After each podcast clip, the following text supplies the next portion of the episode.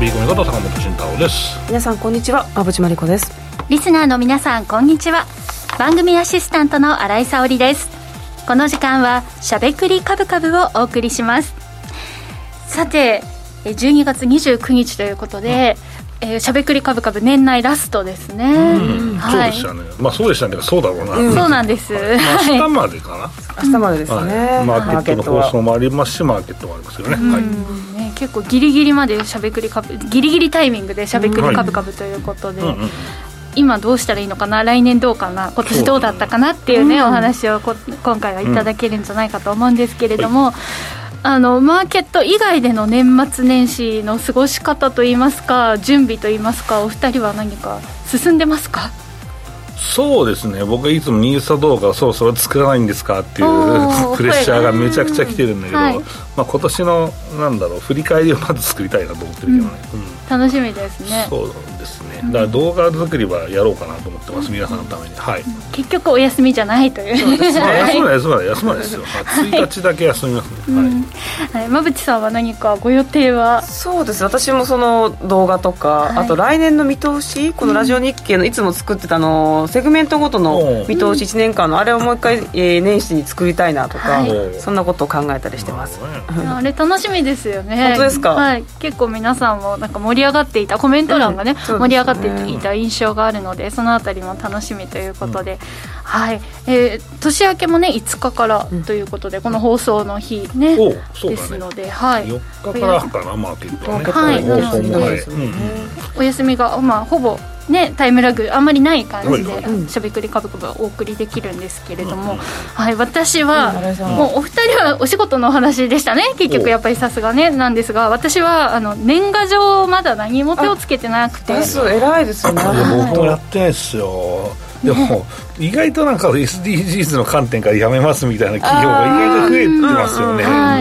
はいいやでもそれで減るんだみたいな。だって結局 まあ僕もまあ郵政にいましたけにいましたけど、郵政のか絡みの会社の不祥事ででそれでなんか懲罰的にあのこれ年賀状はボイコットしようみたいな動きが全くななかなかったから結構のダメージになるじゃないですか。とんでもねえこのグループはみたいになるけど、それすらないからもう根強いこのな文化だったわけですよ、でこれを SDGs がぶち壊しに来るわけですから。意外と意外とあの勢力が強えなとか思ってるんですけど、今年1年ずっと思っとったわけですよ、はい、でもやっぱりインターネットの普及でみんなもうそろそろね紙やめようかなどうしようかなっていうところにいいタイミングで SDGs みたいなことだったんですかね、重なった感じですね。重なった感じですよね、でもやっぱり届くと嬉しいのがね、個人はね嬉しい。確かに。そう。企業はなくていいんじゃないかと思うんだけど、あのプリントしただけのやつだったら、もういいのかなっていう感じがね。しますね一言そうやってあると、はい、私返してます、うん、ああ。一言ちゃんとそうやってちゃんと返してます、うん。うん。そうそう。いただいたものは返すぐらいです。写真入りとかね、うん、やっぱり嬉しいものだなというのはありますけど。個人は来る限りやろうかなと思ってます、ね、はい、リスナーの皆さん、年賀状、しっかりね、1日に届くように、締め切りまでに出せたという方、どのくらいいらっしゃるんでしょうか？25だっけ、締め切り出しもう作ってるね。はい。ぐらいだったと思う、毎年。無理ですね。そんな準備のいい人、尊敬しちゃうね、やっぱりね。はい。まあ、そういう余裕を持てる大人になりたい。あ、コメント、年賀状26日に出しました。6ぐらいだったら大丈夫じゃない？よっぽど遠くない限り。えらいえらい。羨ましいですね。そういった余裕のある大人になるべく、はい、生きていきたいなと思います。はい。ということで年末ラストの放送ですがこの番組はラジオでの放送に加えて YouTube ライブでも同時配信をしています。ラジオ日経のしゃべくりカブカブの番組サイトからご覧いただけますのでぜひアクセスしてみてください。また坂本さんや馬淵さんへのご質問やメッセージなど皆さんからの YouTube へのコメントもお待ちしています。しゃべくりカブカブ番組 YouTube チャンネルへの登録も合わせてよろしくお願いしますそれでは番組を進めていきましょうこの番組は岡三証券の提供ファンディーノの制作協力でお送りします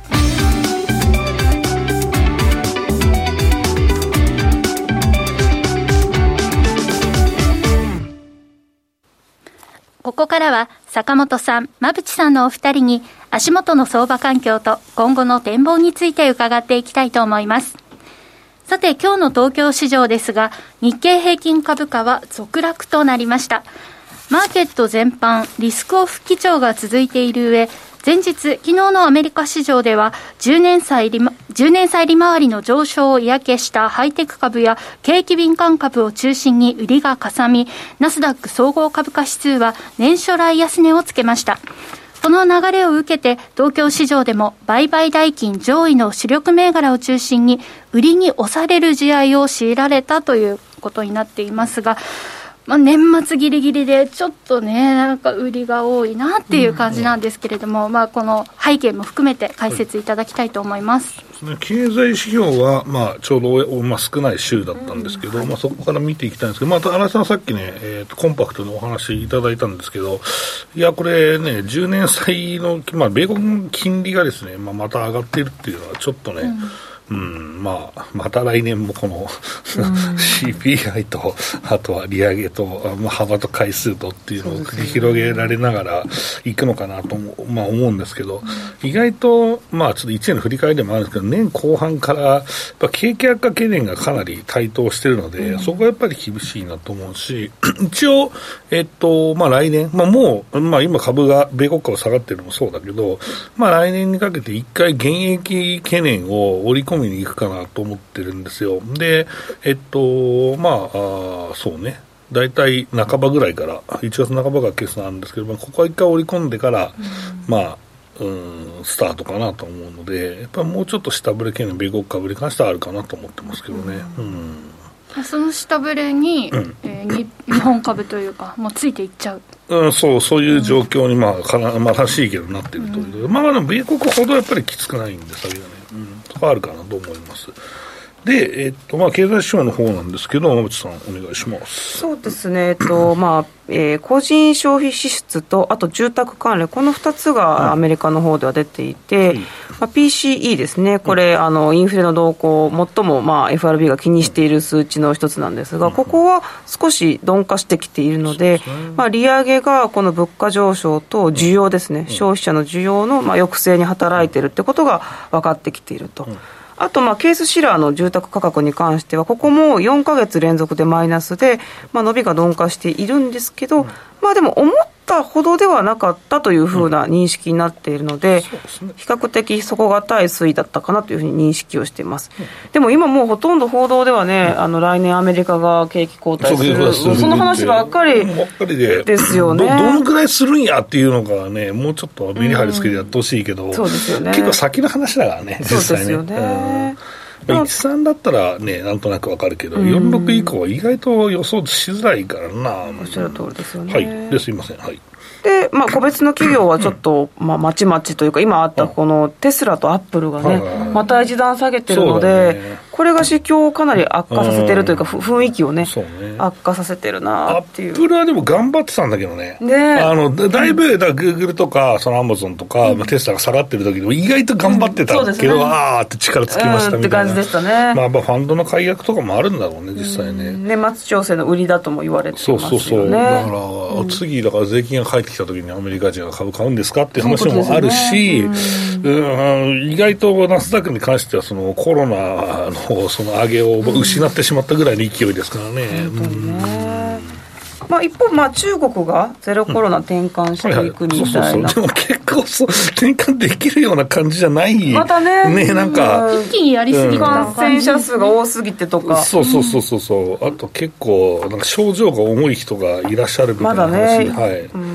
で日本のね薬がとても買われるまた転売されるみたいな、ね、そうそうそうそう風邪薬飲んで治るんですかねコロナってよくわかんないですけど,、まあ、まあ熱はね当然ね下がる解熱剤はまあ一応有効というかまあ使われるのは標準なんですけど何か飲みたくなる気持ちは分かるかるレモンレモンレモンみんなで買いに行ったりしたんでしょだからああでまあ、日本のものだったら信用できるっていうところで買われてたんでしょうね。ね。でアメリカの方では、まあ、このゼロコロナ転換かというところで、うん、まあ、キャタピラーとか、うん、ナイキとかが少し上昇している、そんな側面もありましたと。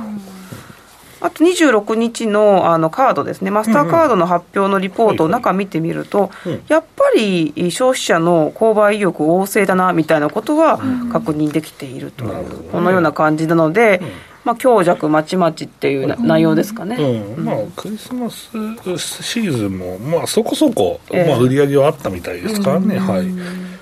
利益がちょっとねあるかもしれないですけど。そうですね、うん、思ったよりはっていう内容かもしれません、はい、そうですね。では代わって国内に目を向けていきましょう、はい、はい、国内は23日に消費者物価指数 CPI が発表されて今回は3.8%まで上昇しているので、物価上がってきてるなっていう感じですね。うん、そうですね。まあ、ここは意外と、まあ、あその食料品とか、まあ、当然、えっと、だいぶでもあれか、原燃料費の影響はだいぶ、まあ、緩和されてきてるけど、うん、電気、ガスの方はまだまだ来年度も上がり、来年とかも上がり続けますからね、えー、これね。はい。なんですけど、意外とやっぱり、うん、外から来てるなっていうところありますね。すね。はい、外外外需というか、まあ、えっ、ー、と、外国からの製品の値上げが、やっぱり一つ、うん、ポイントになっていると。まあ、そうするとどうするんですかね。とその、まあ、高くなっちゃった外国製品の代わりに米食べますみたいなんですかね、今ね。自給自足的なね、うん、それが意外とできて、米国も意外とその小麦が高くなったから、もうなんかシリアル食いますみたいな感じで、結構大々でこの、えー、安い方に、うん、えー、とまあ、意外と需要が移って、ケロックとか上がってましたからね、一時株がね、そうそうそう。うんうんですけど、ちょっとここ4%超えてくるかもしれない感じですかね、そうですね、うん、そうですね、そこはもうちょっとは多分あのスライドはしてくると思うの。で、日本は意外とこれ、じわじわ上がってくるんじゃないか、いきなりは上がれないと思うんですけど、じわじわしてるところで、どういう政策を取るかですよね。まあ、これってでも、うん、本当はまだ賃上げである程度カバーが半分ぐらいできるかなと思うんで、そで、ね、そこをなんとかしてほしいし、うん、まあ、もずっとこの番組でも言ってますけど、その、賃上げは春闘のまあ後だから、で、そう、だから2月ぐらいで、で、それでまあ妥結して、で、4月から給料上がりますよって言って、まあ、すぐ給料に反映されなくて、7月ぐらいの給料にドンと反映される形だから、まあ、あと1年2、3か月かかるんだよって言ったんだけど、まだこう、まだ半年以上あるから、意外と厳しいよねそうですよね、うん、あとはまあ、ね、年金とかもいきなり一応スライドすることになってますけど、多分その追いつかないと思うので、うん、まあ、同じような生活をまあしていくっていうのは意外と厳しいので、まあ、そうだな、意外とそういう工夫も必要なになって、生活の工夫も必要になってきて、ね、やっぱ今年はリユースが超で儲かってたりとかね、うん、しましたからね、はい。うん。まあ、単純なこう補助金政策だけではちょっと難しくなってくるってことですよね。まあ、原油に関して、っていうかガソリンに関してはかなりね、国の補助政策っていうのは、ずっとガソリンは廃屋170円ぐらいだけど、高えなと思いながら、あれ、本当は210円ぐらいまで全然いってたわけだから、そうそうそう、だからあれはあれではありがたいなと思ってるんですけどね、はい。うん。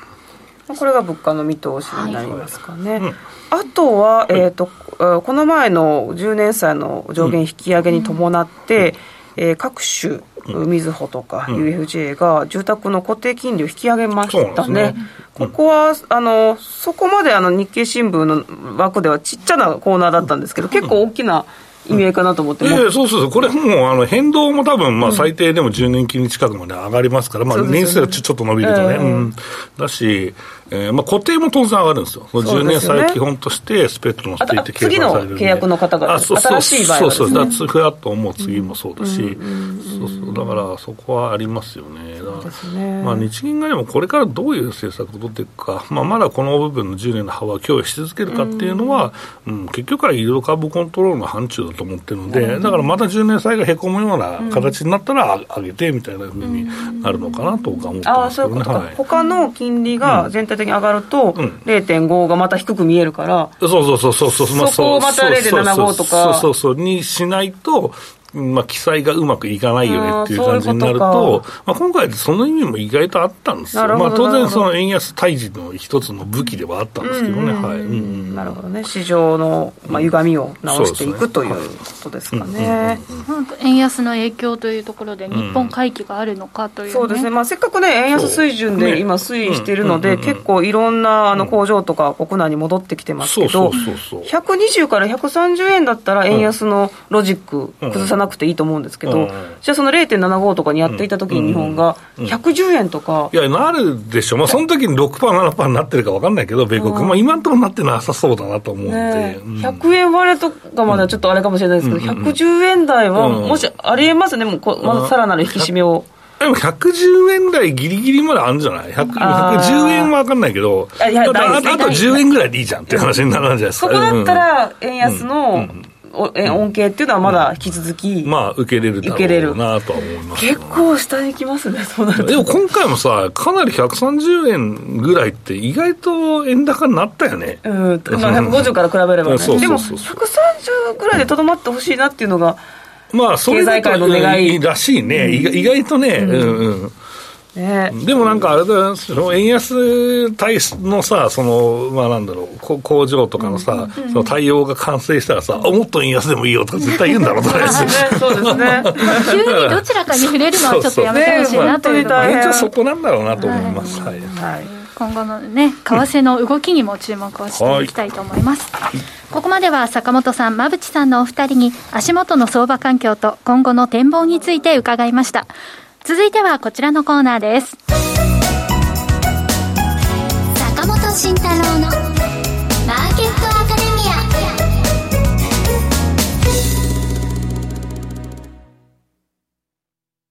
このコーナーでは投資をぐっと有利に株価指数 CFD の活用などを含めて投資のポイントについて坂本さんに教えていただきます。さあということで、うん、今日もなんか朝から下げて、ね、下げ下げしてたんですが、はい、動き今日は米国の影響だよね、うん、れでね、うん、売りポジションでちょっと取っときました。あ本当ですか？下げ。そうなんだ。すげえな。意外と臨機応変だね。ちょっとこれは下げてるなと思ってただあの2万6えー、6602円ぐらいで買ったやつはまだ持っていて、うん、今5万円くらいマイナスなんですが、うん、まあ、ちょっと戻るの待とうかなって思いつつ、もうずっと下げてるじゃないですか、だからここは取っとこうみたいな感じでやってるんですが、うまいうまい、うん、ただ2万6000あの2万6300円くらいになったら買おうかなって言ってたんですけど、うん、それは見送りました。おお、はい、すごいね。それ見送って。見送って、で、2万6000円割ったらと思ってたんですけど、ちょっともやもやしてきたので、わかんないな今日聞こうと思ってきました。いや、でもこれみんな上がんないよね。っていうのは、はい、もう米国がどこまで調整するかっていうの次第になっちゃったから、日本は環境は、まあ、世界で比べていいんですよ。うん、だって物価はまあ上昇してるけど、まあ、あの程度だし、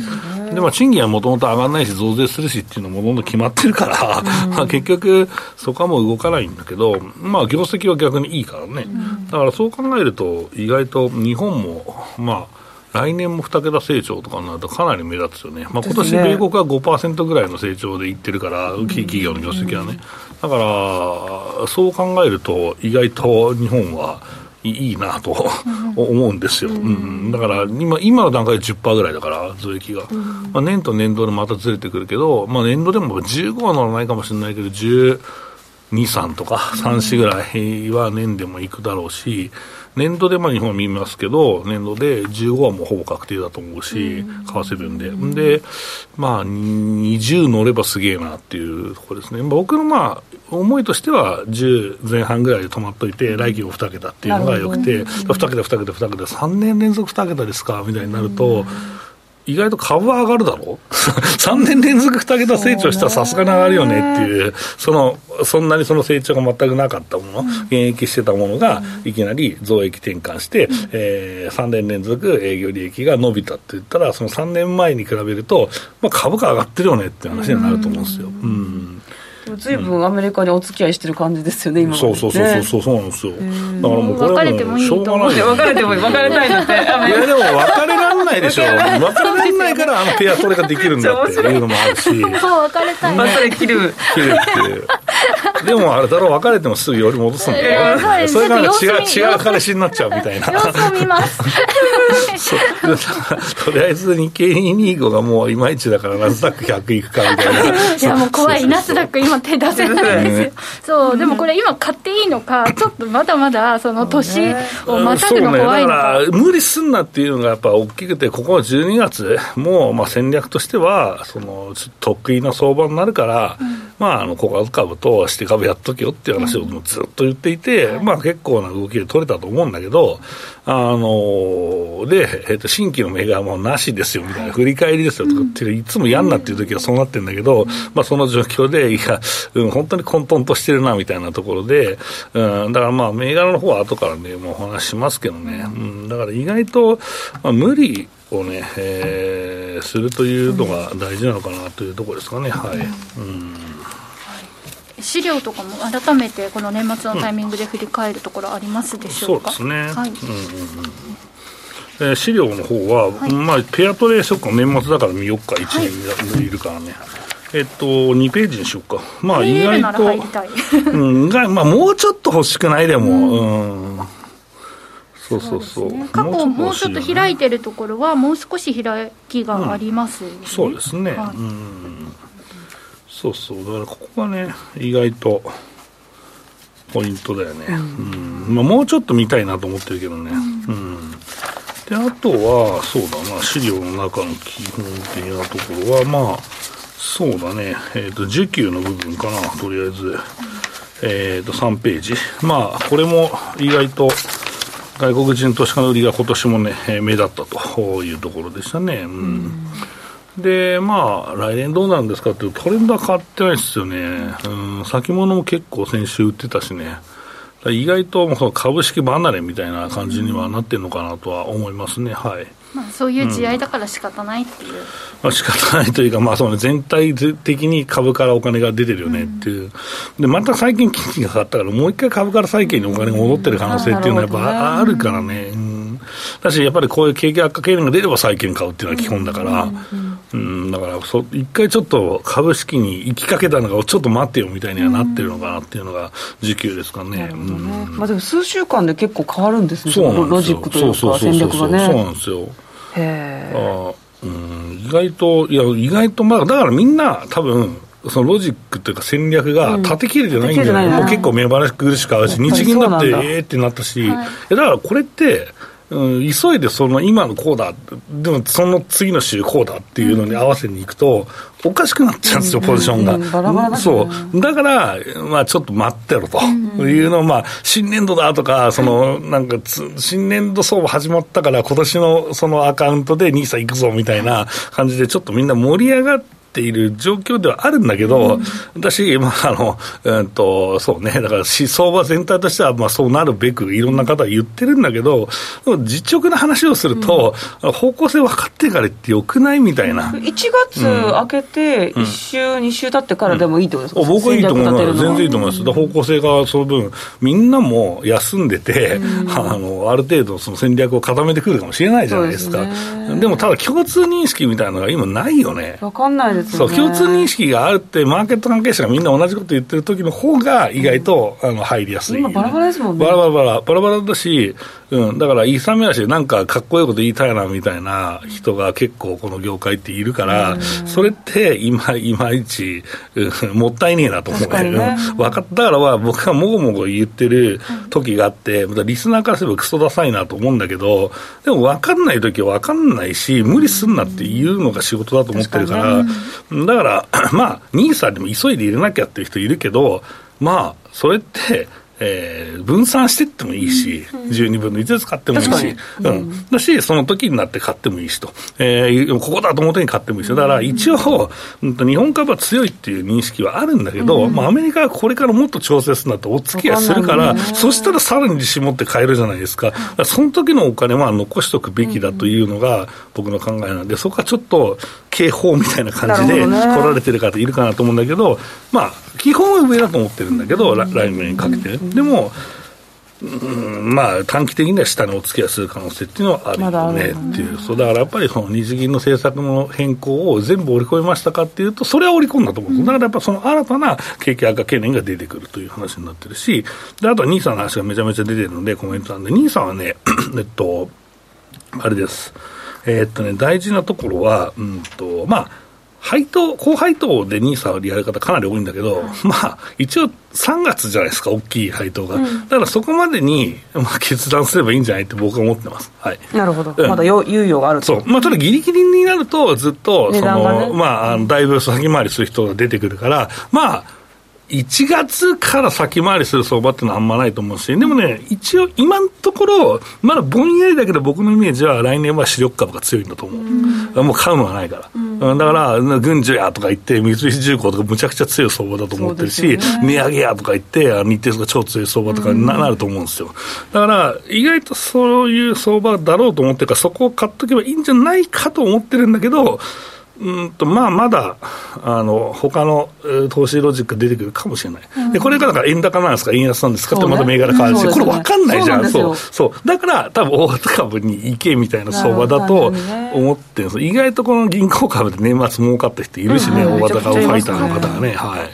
だから意外と、だからみんなも意外とポートが良くなってきてるから、その長期で大型買ってて、絶対メガバンク入れてたと思うんですよ、結構。それめっちゃいい感じになってきたから、どうするんすか？のがむちゃくちゃ来てるから、待っとけと。みんなとりあえず待っとけと。今、今はちょっと、まだ1割上がっても、まあ、まあ5%上がってもついていけるから、うん、だ待っとけと。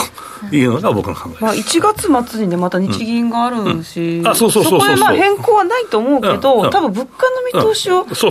正しまする可能性があるので、そうするとその次か次の政策決定会合で、まあ、変わってからかもしれないですけど、せめて1月18日までは、までは見たい。日本を見たい日本はまず、だから特に日本の銀行株とか内需とかやる人は見たいと、外需は関係ねえから、とりあえず。まあまあ、為替、為替部分はあるけど、まあ、もうだいぶ織り込んだと思ってるんで、うんだから本当に引き締めに行きますみたいな感じが出ない、まあ、それは出ないと思うんで、そうですよね、うん、だからそこはちょっと。輸出はあんま関係なさそうだけど、内需はやっぱ敏感だと思うんで、でもなんだか今日は不動産はプラスとかね、そうそうそうそう、分かんない感じですよね、引き締めなのに。そうなんですよ、まあ、不動産ちょ、ちょっと売られすぎた分の買い戻しかなと思うんですだから新年度になったから戻すかみたいなところがあったかなと思うし、あとリートも意外とちょっと下げ止まった感がありますよね。でもね、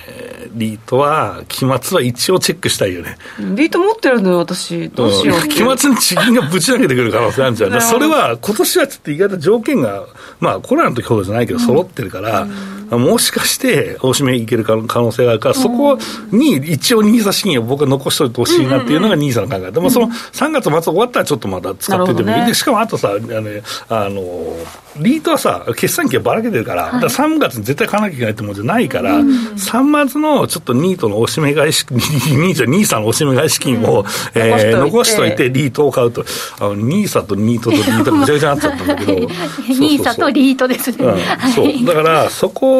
はね、いいんじゃない、ゆっくりやって。で、結局、だから3月にうだうだやってて、やっぱり買えなくて、配当、高配当取れませんでしたっていう人は、まあ、その年はリート入れとくみたいな考え方もあるわけですから、うん、だからその辺はうまくですね、まあ、ダメでも次があるから、とりあえず。うんだから、焦んない方がいいんじゃないかな、ここはね。うん、CFD もでもね、うん、いい水準まで下がってきたら、持っといて、そう待つと。待つというところですけど、うん、まあ一応僕の2万6500円は下には行ってるんですけど、まあちょっと厳しいよね。まあ荒井君はもうサクサクリグって、もうショートまでかまして、また勝手にリグって投げてたから、全然問題はないんだけど。そうですね。まあ、ただ、止まるポイントを見極めないといけないと思う。んですがね、はい、ただ、まあ、焦らず、うん、でも外部要因が意外と次のね、日本の決算まではあると思いますので、そこをですね。見ていけばいいんじゃないかなと思います。ああとですね、あの持ってる、えっ、と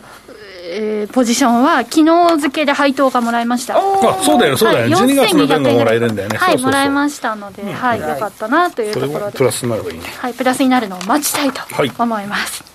以上、坂本慎太郎のマーケットアカデミアでした。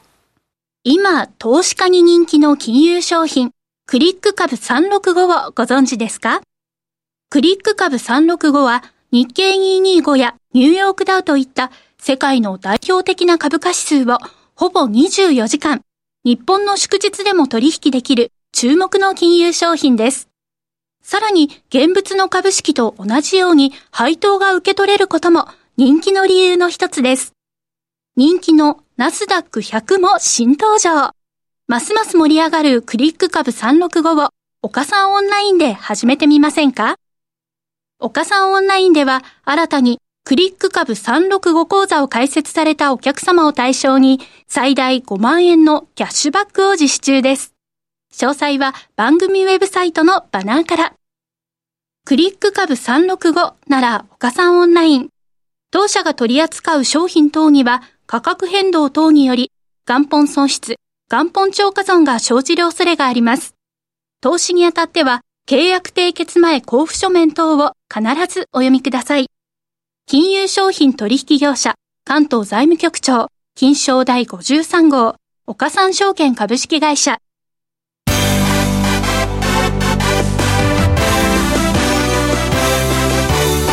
馬淵真理子の10分で教えて、ベンチャー社長。このコーナーでは、これからの日本で活躍を期待される起業家、ベンチャー企業の社長に焦点を当てていきます。これからの成長企業のキーワードが分かれば、投資の視点としてもきっと役立つ、役立つはずです。今日は株式投資型クラウドファンディング最大手のファンディーノで紹介しているベンチャー企業、ボーベルジャパン株式会社代表取締役 CEO 小寺剛さんにスタジオにお越しいただいています。それではここからは馬淵さんよろしくお願いします。はい、よろしくお願いします。えー、小寺さんは日本の天然水をブランド化して世界展開を目指すベンチャー企業を運営されています。どんな事業なんでしょうか？はい、えーとですね、日本の地方ですね、うん、地方に眠っている有料なあの水、有料な水源をですね活用して、ペットボトルであの水を販売させていただいたりですとか、うん、あとは温泉水としてあのバナジウムの水を、えー、旅館ですとか、そういったものですとか、まあ、あらゆる形での水の提供というのを行っております。なるほど。水ビジネス面白いですね。面白いですね。はい。これどんなまあ水まあ一つバナジウムとかまあいろんな天然水ってあったんですけど、どんな水をどこの水を使っているかとか、はい、えっ、と御社のまあ製品というか商品のラインナップ含めて教えてください。はい、お願いします。ありがとうございます。えっと現在ですね富士山の近くのお水が非常に多いんですけれども、うん、あのメインでやっているところはですね、あの高濃度のバナジウム天然水ですね。はいで、まあ、非常にあの珍しいレベルでの、えー、高濃度なんですけども、うん、軟水っていうですねあのすごく飲みやすい高濃度のバナジウムになります、うん、で非常にバナジウムが増えればですねあのミネラルってえー、増えていけば増えていくほど高度が高くなって飲みづらくなるんですけども、私どもが扱っているこのメインの水はですね非常に飲みやすくて超軟水に当たりますので、まあ、あの体にいいですとか、あとは、まあ、二日酔いに効くですとか、まあ、そういった効能がありながらも、スーッと水がこう、喉に入っていくっていうような飲み心地がですねあのミシュランのお店とかでも受けてお取り扱いをですねスタートさせていただいているっていうような形ですね。このバナジウムってよく聞くんですけど、はい、どういう効能というかどんなメリットがあるんですか、うん、はい、えっ、ー、と、まあ、いろいろですね、あの、文献なども出てたりですとか、うん、大手の飲料メーカー様もかなり多く出されているんですけども、うん、まあ、効能としてはですね、まあ、糖尿病のような、えー、方々がまあ飲むと、まあ、インスリンに近い効果が得るというような文献が出されていたり、期待されていたりですとか、あとですね、アセトアルデヒドみたいな、こう、こうあれですねあのお酒を飲むと酔ってしまうような、まあ、あの元となる成分をですね、まあ、分解のような形をしていくというような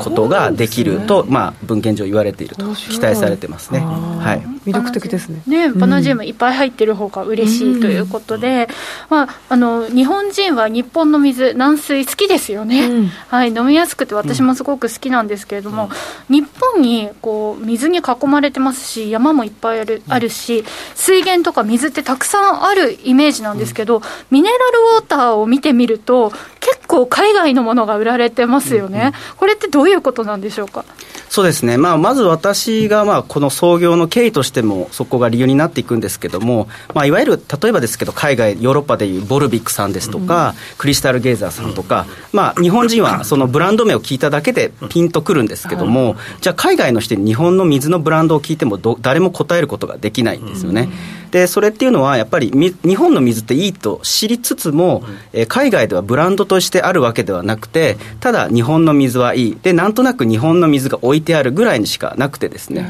やっぱりそれってすごくもったいないなと。で例えばシャンパンというものがフランスのシャンペリンで生まれて、えー、シャンパンっていう名前で何本かすごくいい、えー、シャンパンがお酒ができているようにやっぱり日本もですねしっかりとお水っていうものに価値を感じてそれを世界であ日本の水ってやっぱすごいんだねと。で価値があるんだねと。ちょっと日本に行ってみたいなと。日本ってすごく綺麗な街なん綺麗な自然が多い街なんでしょ、うん、旅行行ってみたいなとか、まあ、そういったふうにこう日本の価値というか日本の素敵さっていうものをやっぱり海外の方にも水を通じて伝えていきたいなというのが、まあ、私が創業からずっとやっていきたいなと思っていることですね。なるほど、はい、その中で御社は特にブランディングが得意だというところで、はい。まあ、いろいろなこうじ時間ごとにこう適した水を取っていく、うん、こういう新しいライフスタイルを提案されてますけど、はい、具体的にどんなお水になってきますか？そうですね、ぱりあのまずは日本の方がこう水ってなんとなくペットボトルのかっこよさで選んでるとか、そう ですよね、ありますよね、であとはあの安さで選んだりとか、あとペットボトルがふにゃって、あの潰しやすかったりとか、水じゃないところで買ってると思うんですよ、水だと思ってる人が多いんですそうですよね、ただ、やっぱり日本のこう水源を見てみると、こんな水あるのと、こんな体のいい、体に水あるのっていうのが、本当に日本にたくさんあるんですね。すね。ただ、それってやっぱり誰も知らないですし、誰もこう伝える人もいない。で、まあ、アクアソムリエさんとかっていう方々が結構そういうのを伝え伝えていくんですけども、やっぱそれを事業としてやってる会社っていうのはまだまだなくてですね。なるほど。はい。まあ、野茂シリカさんとか本当に私は素晴らしい会社さんだなと思うんですけど、まさにシリカっていう水でこう綺麗になる美しくなる。これその正直にその効能を伝えて買ってもらっている。あれは本当素晴らしいなと。あれは私はそれを日本のせ日本レベルで水源にこだわるのではなくて日本中にそういう水が存在をしてそれをブランド化してペットボトルもそれにふさわしくしてみんなに飲んでいただきたい。で体によく体をよくしていきたいというような形です。しかも温泉とかでも、もう酸性とアルカリ性でもうめっちゃ触れます。1.2から12.3グラムなんですよ確かに。pH で。そうだから水もいろんな成分がさあるんですよ飲料水もね。あだから富士山に限らずってことですね。そうですね。はい。今はまだまだ富士山が州ではあるんですけど今はそうですけど、はい、今後はいろんな地方の水を、ねはい、あそういうことだったんですね、あとこのボトルのデザインが気になるんですけど、ね、はい、この時間が書いてある水の水、はい、はい、ありがとうございます、うん、あの我々の会社のビジョンとして毎日に寄り添う水の価値の最低義っていうものをいろんなホームページとかこうメディアさんとかでもお話しさせていただいてまして、うん、要は水って毎日に寄り添って何よりも体に入れていくと思うんですよ。食べ物よりも入れていくだからこれは一番やっぱり体の一番大事なものだと思ってまして、それを時間ごとに例えば一番いい時間に一番いい水を飲めば体って絶対良くなるかなと単純に思ってまして6時1分6時にこの水を飲むとも一番こう健康に良くて体もしっかり朝こう目覚めるっていうのが6時1分っていうプロダクト、で19時3分はワインと一緒に飲んでねですとかお酒と一緒に飲めば次の日も残らないですよとか。23時59分は24時までに寝なさ寝てねと。ただしこの CBD が入ってるんですけどもこれを飲むことによってリラックスしたりとか明日も快適に安心して眠れるっていうような、まあ、ストレス社会の中でもしっかりと一日を優しく過ごせるっていうようなのコンセプトにまずはこの3種類を同時にローンチさせたという形ですね。これ何の時間だろうと思ったんですけど6時に起きてすぐお水だから1分で19時にワインを飲み始めてちょっと後にだから3分にお水ってことですかそんな感じですね。大体かけて6時に起きようと思ってもあのダラダラしてしまって何回もスヌーズ機能で目覚ましやで1分後とかですね、はい、で19時に待ち合わせても結局乾杯って言えるのは何か遅れてきて19時3分ですよ。ねちょっと現実的なところを反映させてます。面白いですね。まあ、すでにね、十分差別化されているかと思いますけれども、御社のこう、まあ、ポジショニング、はい、水におけるポジショニングはどういった点になってきますか、うんそうですね、やはりあのスタートアップという形でやらせていただいてますので、うん、大手さんのようなこう大量に生産して、もう激安で売るっていうことは、やっぱりまだまだできないですし、やっぱりわれわれが取っていく水っていうのは、すごく小さな水源がやはりどうしても多いんですね。うん、なので、そういった水をしっかりとした価格でご提供する、それはまずは健康意識の高い方ですとか、はい、1日に、えー、水っていうものに対して価値を最初に感じていただいて、少しいつもよりも贅沢なお金を払ってお水を取って体にいいっていうような価値観を持っていらっしゃる方にどうしても最初フォーカスさせていただいて、うん、そこからどんどんどんどん広げていきたいなというふうに思ってます、うん、なので少し価格帯は高めですね、はい。そうなると、まあ、ホテルとか、はい、まあ、ミシュランさんとかそうね、いったところとの相性が良さそうですね。そうですね、うん、あのミシュランのお店さんあの、えーと、ミシュランのお店さんでもおつき、うん、お付き合い、えーと、えお取り扱っていただきてますし、まあ、ちょっと某国会社様とかでも、ちょっといろいろとそういったお話させていただいたりですとか、まあ、今後、そういったところにあのどんどん最初はまずは広げていくというところからスタートさせていただきたいなと思ってます。具体的なあの価格なんですけど、今、どのぐらいなんでしょうか？はいえっと、6時1分がですね、定価でいうと500円ですね。はい、これは高酸素が、えーはい、フ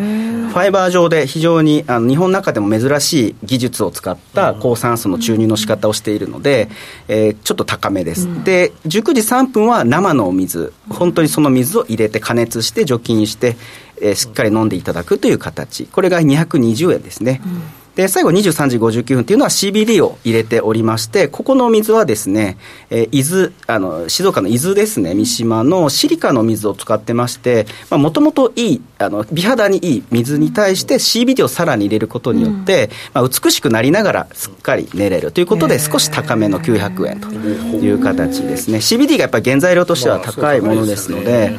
CBD って考えると多分安い金額にはなるかなと思います。量どんぐらい入れかもあるけど、そうですね。はい。面白いですね。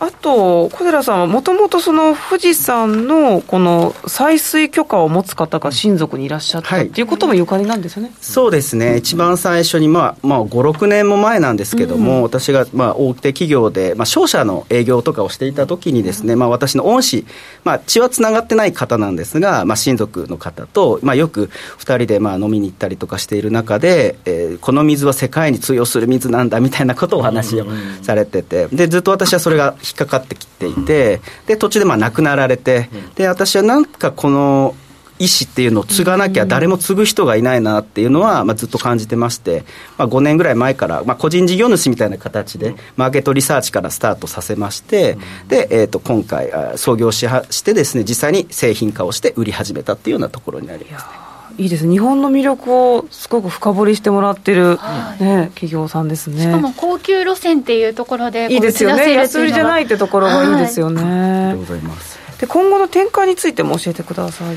はい、そうですね、一番はやはり、えーと、この水っていうものが予防医療というものに役立てるような価値観、価値っていうものをしっかりとこういったメディアさんとかで伝えていきたいっていうふうに思ってます。で、まあ、シリカさんもそうですし、バナジウムっていう効能もそうですし、いろんなところから、いろんな水の素晴らしさっていう、もう文献とかやっぱりしっかり出てるので、それをプロダクトとして、事業として私はもっともっと伝えていきたい。これがまず一つ目。はい、で、それを世界に対して、日本の水ってこんな価値があって、こんなにすごいんだよということで、もう日本の水を安売りするのではなくて、しっかりとした価格で、海外の方にも買っていただいて、日本ってすごいなっていうような、こう、なんでしょうね、なんかこ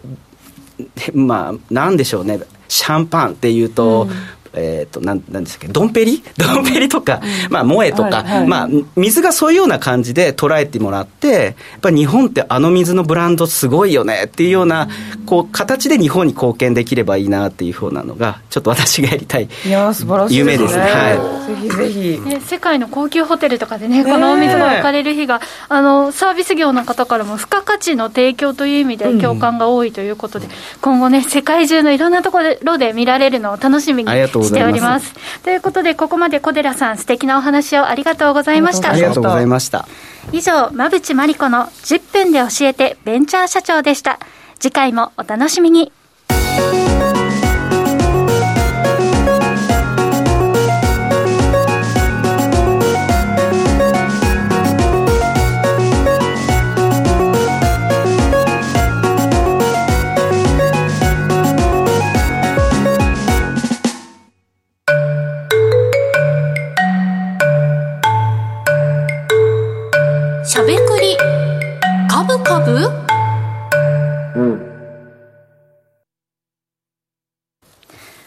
ここからは坂本さん、馬淵さんのお二人が株式投資の肝となる銘柄選別のポイントや注目セクターについてしゃべりまくるしゃべくり株株のコーナーです。さあということで、ちょっとねお水に興味を持ちましたね、日本の水ってまあフィリコフィリコっていうのが日本もあってなみたいな。あ知ってるとか奥深いですよね 結構ね。温泉の話もありましたけどフィリコ？あのめっちゃあのホストとかに出てくるあのちょっとキラキラキラしてさ一本一本だ何万円ですみたいな。えそんな水あるんですか？あるあるあるある。ペットボトルじゃないってことですか？ガラスになんかゴテゴテしたのが入ってるんですよ、えー、普通に買って売り値がなんか2万とかえ高っそう。じゃあお店でね注文したら大変なことになりますね。そうそう語学系とかになったらおおみたいななんかね行動もあるからでも本当水出てきてますからね人間ってね。そうそう。ね。さあというところにはね気になりつつも、銘柄どんな目線でお二人が選別しているのかなというところで注目セクター注目ポイントを教えてください。まああの一応来年の政策みたいなところとか、まあ来年っぽい話をしないとさすがに仕事上あかんやろうということで、まあすぐ買えとかじゃなくて長い目でね、えー、見ていける銘柄をね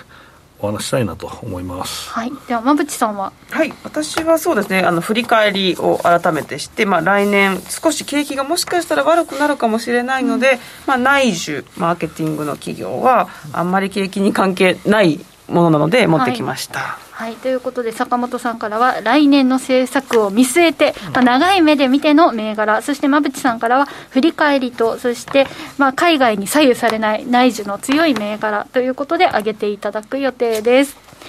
さあというわけで気になる坂本さんと馬淵さんの注目銘柄具体的な銘柄についてはこの後の YouTube での限定配信で解説いただきます。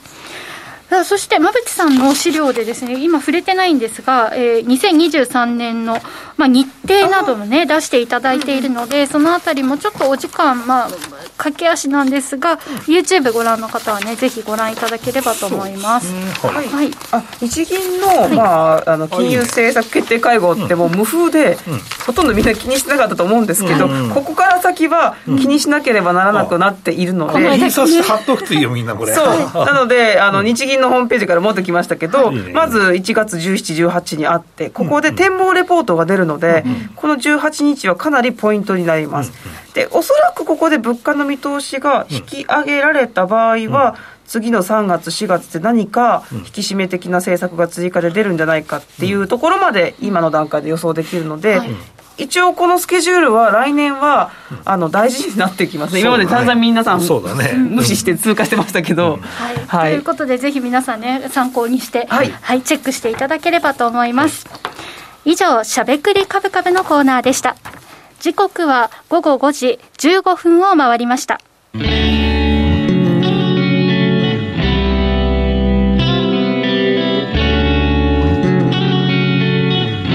しゃべくり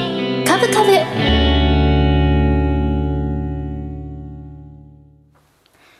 この番組は岡三証券の提供ファンディーノの制作協力でお送りしました株式 FX をはじめ不動産クラウドファンディングなど投資商品はすべて元本が保証されるものではなくリスクを伴うものです投資の最終決定はご自身の判断で行ってください。さて、ということで、あっという間にお時間なんですが、先ほど私、15分と言いましたが、17分でした。はい、また時間を操ってしまいましたね。失礼いたしました。それであんま引き伸ばさないとね、はい、ということで、この番組ではですね、リスナーの皆さんからの質問やコメントお待ち、えー、募集していますが、今年もたくさんのコメントをね、ありがとうございました。はい、来年も引き続き、はい、はい、たくさんコメントいただければと思います。さあそれでは今年ラストの YouTube タイムもね、ね、みんなでしゃべくりして盛り上がっていきたいと思います、はいうん。さあということでしゃべくりカブカブラジオの前の皆さんとはそろそろお別れのお時間です。また来年1月5日が、はい初めての放送となりますので皆さんお付き合いいただければと思います。また来年1月5日お耳にかかりましょう。この後は YouTube ライブでの延長配信です。引き続きお楽しみください